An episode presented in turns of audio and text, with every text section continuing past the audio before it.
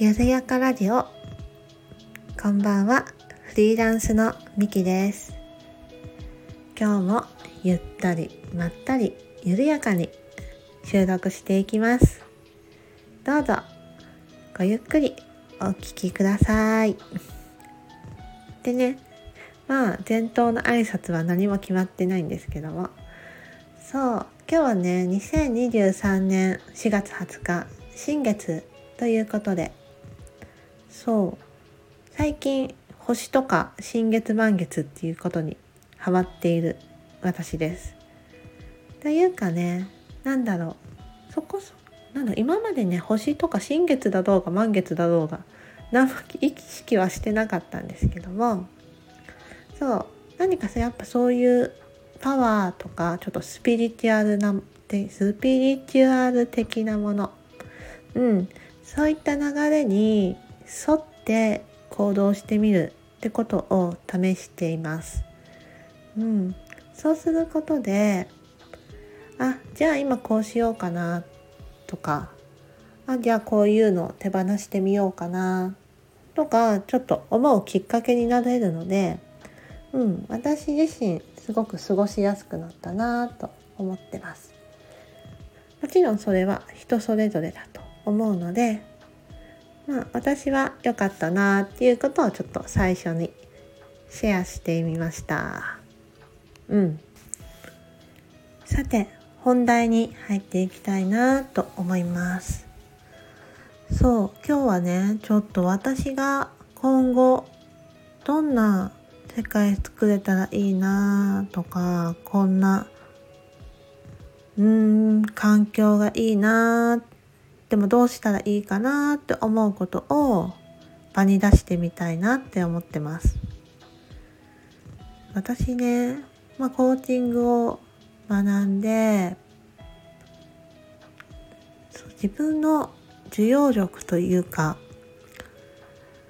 受け入れる力弱い部分も嫌な部分も受け入れる力がなんだろう前に比べてすごく広がったなって思ってるんですよ。と自分の土台が広がった感じ。うん。そこは本当に良かったと思っていてで学んだきっかけもねそれが一番だったんです。きっと自分の受容力が大きくなるだろうなって。そしたら周りの人や友達知人、まあ、クライアントさんなんかこれから会う人々仕事の人まあいろいろなんかこうやって周りの環境、ん、周りの人々に対しても受容することができるんじゃないか。もっとその人自身を信じられるんじゃないかって思ったんですよね。うん。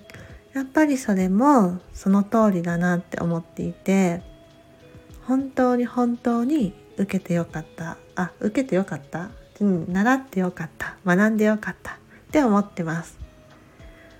でね、もちろんそれは提供するコーチングを誰かにする時ももちろんそうなんだけどもコーチングを学んでコーチングをしなくてもそういったマインドで入れるというかそういうスタンスで入れるというかね。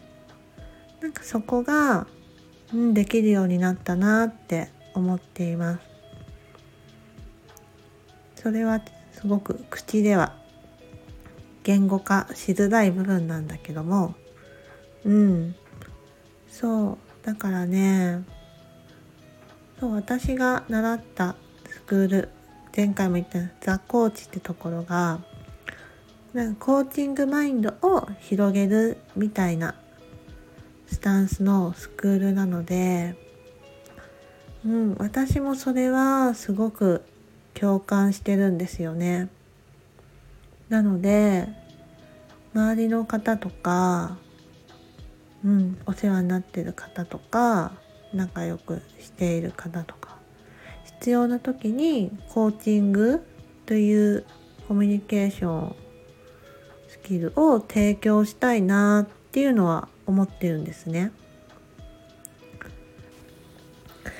それをねどうやったらいろんな人に届くかなとか身近で身軽にうんなんかその生活に溶け溶け込むようにコーチングを提供できるかなとかを考えてます。ねえそう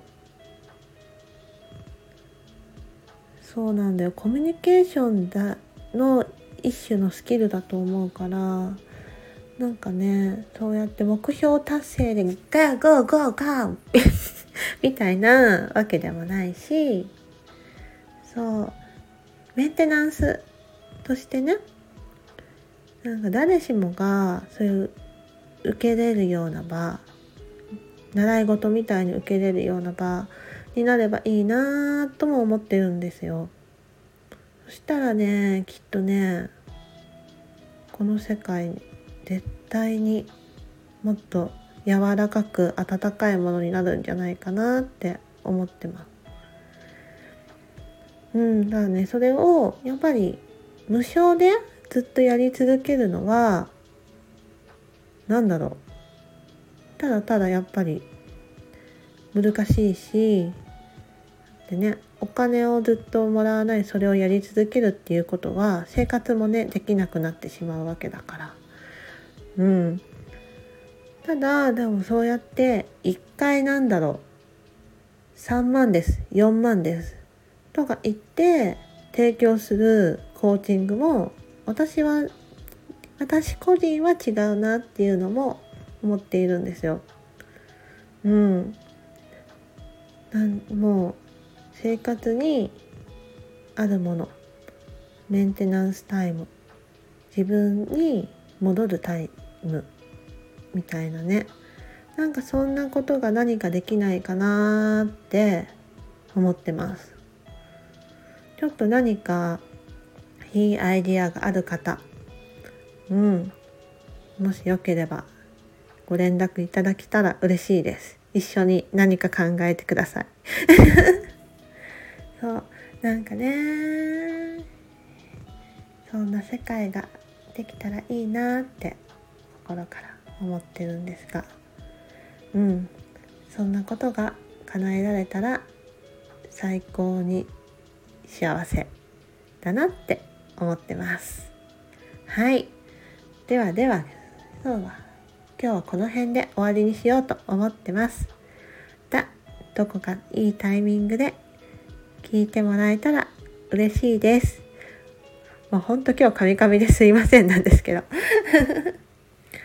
まあそれではまた。